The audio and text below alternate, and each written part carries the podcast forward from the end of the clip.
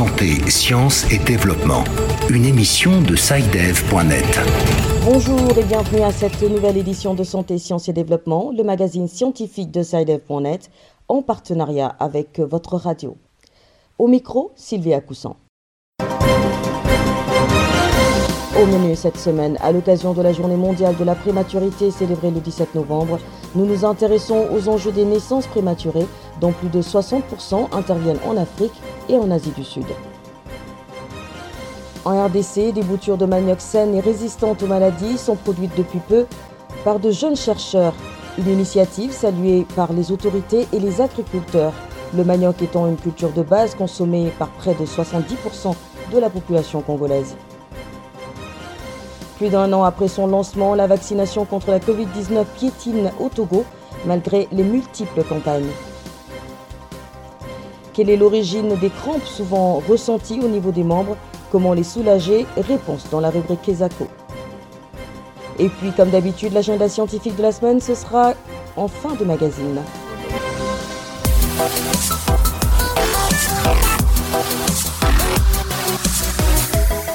Bienvenue à tous. Sensibiliser le grand public et les acteurs aux enjeux de la prématurité, c'est l'objectif de la journée mondiale de la prématurité, célébrée le 17 novembre dernier. Plus de 60% des naissances prématurées surviennent en Afrique et en Asie du Sud. La prématurité est souvent associée à des risques majeurs pour la santé de l'enfant. Nous en parlons avec notre correspondant Samuel Dimbadiolamo à Conakry. L'Organisation mondiale de la santé estime à 15 millions le nombre de bébés qui naissent prématurément, c'est-à-dire avant le terme de la grossesse, chaque année dans le monde, ce qui représente plus d'un bébé sur dix. Docteur Tierno Aliou Touré, médecin au service néonatologie à l'hôpital Donka de Conakry. Le nouveau-né prématuré surtout a trois grands problèmes. C'est le problème lié à son adaptation à cette vie extra-utérine, lié à la chaleur, c'est ce qu'on appelle l'hypothermie. Le cerveau n'est pas préparé à réguler sa température. Alors, il va faire l'hypoglycémie parce qu'il n'est pas aussi préparé à s'alimenter. Troisième problème, le problème d'infection. Tous les nouveau-nés en général sont fragiles mais le prématuré davantage. Donc le temps est compté. Une naissance prématurée peut provoquer des états d'anxiété et d'angoisse. Kadiatou Dramé, mère d'un enfant prématuré, affirme avoir traversé des moments difficiles lors de la naissance de son enfant qui a aujourd'hui un an. Aucune mère n'aimerait avoir un enfant aussi minime parce que là, tu as ton enfant trop petit et ton cœur n'est pas tranquille tu vas te dire, mais attends, je peux le perdre à tout moment. Et surtout, le centre Adonka, à l'époque,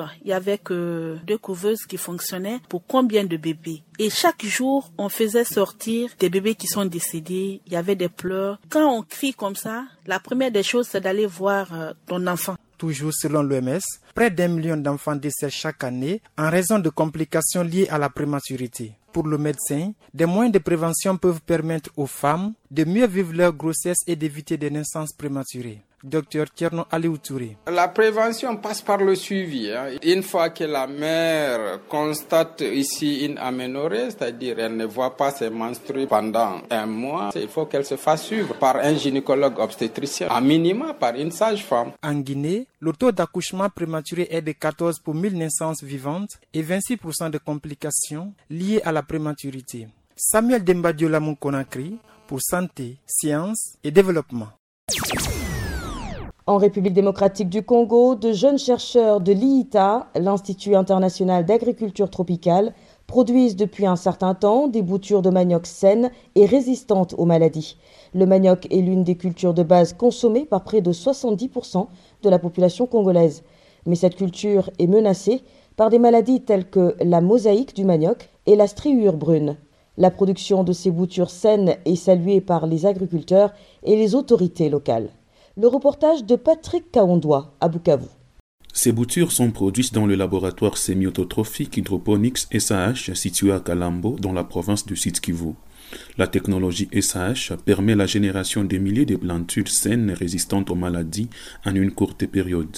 Blandine Bellissimbi est site dissemination assistant au laboratoire SAH. Quand on a prélevé le méristème, c'est une partie de la plante vraiment qui est à l'abri de toute maladie, au moins à 95%. La plante sera trop jeune et va produire plus que ce que les paysans utilisent parce qu'ils sont déjà vieilles. Si on met cinq variétés, c'est les paysans qui vont choisir laquelle variété. Nous, on va multiplier en grande quantité et leur donner pour et continuer avec la multiplication et la production et le rendement.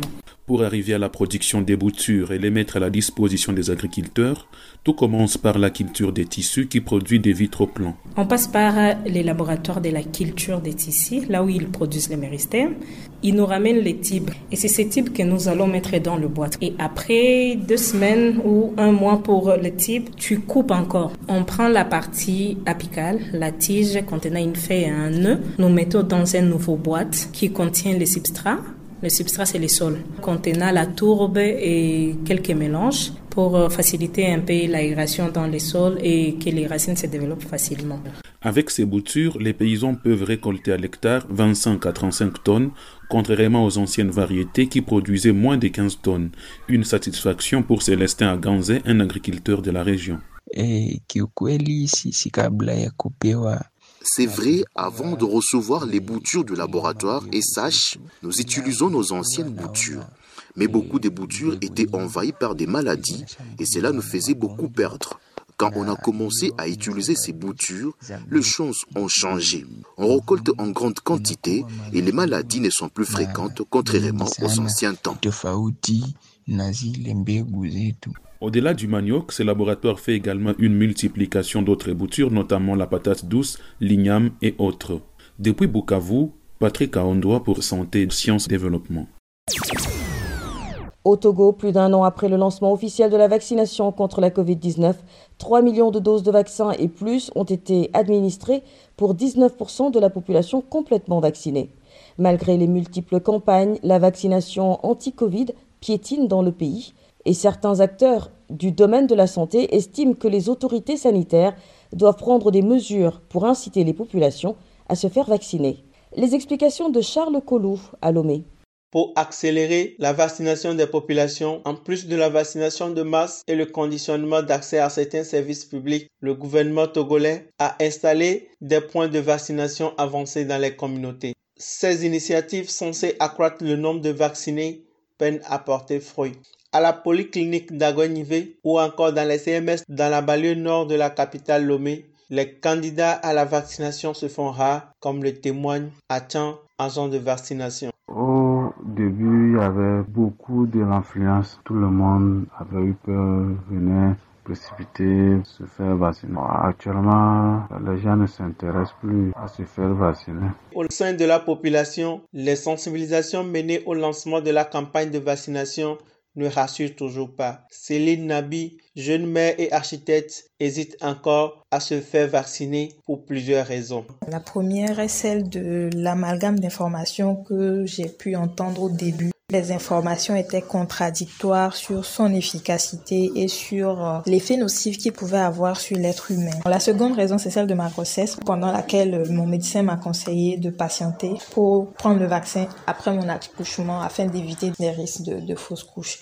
Aujourd'hui, je ne suis plus enceinte, mais je n'ai pas encore pris le vaccin parce que je n'ai plus ressenti cette contrainte-là comme au début où il fallait toujours présenter son passe vaccinal avant d'accéder à tel ou tel service. Pour l'agent de vaccination atteint, l'État doit prendre de nouvelles mesures. J'aimerais que le gouvernement agisse pour exiger au moins la présence des passes vaccinales avant d'entrer dans certains services. Dans les rues de Lomé, le port de masques de protection contre la COVID-19 et le respect d'autres mesures barrières ne sont plus de rigueur. Charles Colou, Lomé, pour Santé, Sciences et Développement.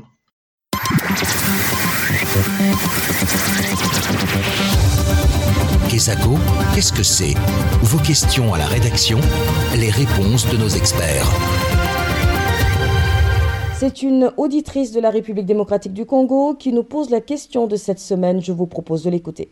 Bonjour Saïdev, je m'appelle Brigitte Boula. Je vous appelle depuis Kinshasa. Je suis couturière. Dites-moi d'où vient le crampe souvent ressenti au mollet? Faut-il s'en inquiéter? Et comment le soulager? Merci. Cap sur Kinshasa pour retrouver notre correspondant Bertrand Mayumbu. Bonjour Bertrand. Vous êtes euh, allé à la rencontre d'un spécialiste afin d'obtenir des réponses à la préoccupation de notre auditrice. Bonjour Sylvie, bonjour à tous. En définition, disons tout de suite qu'une crampe est une contraction brutale, courte, inattendue et généralement douloureuse d'un muscle ou d'un ensemble de muscles. D'après le spécialiste, les crampes essentielles ou idiopathiques sont plus fréquentes chez les sportifs et chez les personnes âgées, mais elles peuvent subvenir également à tout âge. Bien entendu, pour donner une réponse satisfaisante à notre auditrice, nous avons rencontré le docteur Paulin Bakumba, médecin traitant de la clinique Zainabia Santerre, mais aussi spécialiste des sports professionnels. Dans un premier temps, on dirait il y a, il y a deux types de crampes. Il y a des crampes où il y a des causes, des causes inexpliquées, mais la plupart des crampes, c'est lié à un effort excessif. A des crampes euh, qui, ne, qu'on ne connaît pas des origines, mais des crampes où on peut détecter certaines causes on peut en, citer cinq. Dans un premier temps, il y a des crampes qui sont dues à une déshydratation, quand on, ne boit pas suffisamment de l'eau. Il y a des crampes qui sont liées à une carence de minéraux, tels que le calcium, le magnésium, le potassium. Il y a des crampes qui sont liées à un effort physique intense ou à, une, position assise ou debout prolongée. Et certains médicaments aussi peuvent provoquer des, crampes. C'est à ce moment-là nous comprenons que nous perdons beaucoup de liquide et dans, non seulement des liquides, il y a aussi certains sels minéraux ou des, des sels minéraux tels qu'on vient d'énumérer là-bas. Et tout ça, ça va provoquer des crampes, soit la nuit, soit euh, la journée. Souvent, toute la journée, on a, on a peut-être, on n'a pas, on sait pas bien s'hydrater et on ne sait pas, on n'a pas bien, on s'est pas bien alimenté. Et avec cette carence, donc comme on venait de dire là-bas, avec ce manque de, de, de, minéraux, et c'est souvent la nuit qu'on développe ce genre de crampes. En principe, euh, les crampes durent euh, quelques secondes à quelques minutes. Mais si ça se prolonge à ce moment-là, et comme ce sont des, contractions involontaires et vitales et douloureuses, si ça persiste, à ce moment-là, il faut voir le médecin. Mais en, en, en réalité, ça prend quelques secondes à quelques minutes. Et j'en profite pour dire comment comment essayer de trouver une solution palliative. C'est prendre de l'eau ou quelques jus de fruits et ça va passer. Mais si ça persiste et que ça devient douloureux, tout douloureuse, à ce moment-là, le lendemain, il faut plutôt possible aller voir votre médecin traitant. Si vous êtes au lit, comme ça souvent, ça passe souvent la nuit, essayez de faire certains mouvements de la jambe concernée, flexion, extension, donc étirement de ces muscles-là, et ça va passer. Et si vous avez, vous sentez que vous êtes déshydraté, vous prenez de l'eau ou des jus de, des, jus de fruits, ou si vous avez une banane à la maison, prenez une banane et ça, ça va, ça va passer. C'était le docteur Paulin Bakomba, interviewé par Bertrand Mayumbu à Kinshasa, capitale de la RDC. Chers auditeurs, si vous aussi souhaitez nous adresser une question, une seule chose à faire, envoyez tout simplement un email à l'adresse podcast.sidev.net. Podcast s'écrit P-O-D-C-A-S-T et Sidev s'écrit S-C-I-D-E-V. Je répète, podcast.sidev.net. Vos questions et commentaires sont attendus à cette adresse à tout moment de la journée.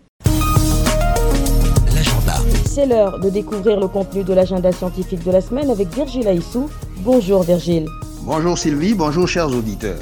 Alors quels sont les rendez-vous scientifiques marqués à l'agenda cette semaine? L'UNESCO organise le 22 novembre une réunion de son groupe d'amis pour la priorité Afrique. Ce sera au siège de l'institution à Paris en France. Plus d'informations sur le site www.unesco.org. Après une première édition entièrement en ligne, le prochain sommet de l'industrie financière africaine se déroulera les 28 et 29 novembre 2022 à Lomé au Togo. L'Africa Financial Industry Summit, AFIS, vise à favoriser l'émergence d'un secteur panafricain des services financiers. Notons aussi que le 29 novembre, le réseau des services de conseil agricole et rural d'Afrique de l'Ouest et du Centre organise un webinaire afin de partager les résultats d'une étude croisant agroécologie et conseil agricole. Étude réalisée dans cinq pays, Bénin, Burkina Faso, Côte d'Ivoire, Guinée et Niger. Inscription au webinaire sur le site www.inter-réseau au pluriel.org. Et puis le 26 novembre, c'est la journée internationale des aides soignants. Voilà Sylvie, c'est tout pour la semaine. Merci Virgile. Mesdames et messieurs, ainsi s'achève cette édition de Santé, Sciences et Développement que je vous remercie d'avoir suivi. Rendez-vous la semaine prochaine pour une nouvelle émission, même heure, même fréquence. Au revoir. Cette émission est disponible en podcast sur le site sidev.net/fr. Cette émission a été réalisée sur financement du CRDI, le Centre de recherche pour le développement international, un organisme public canadien. Le CRDI investit dans le savoir, l'innovation et les solutions afin d'améliorer les conditions de vie dans les pays en développement.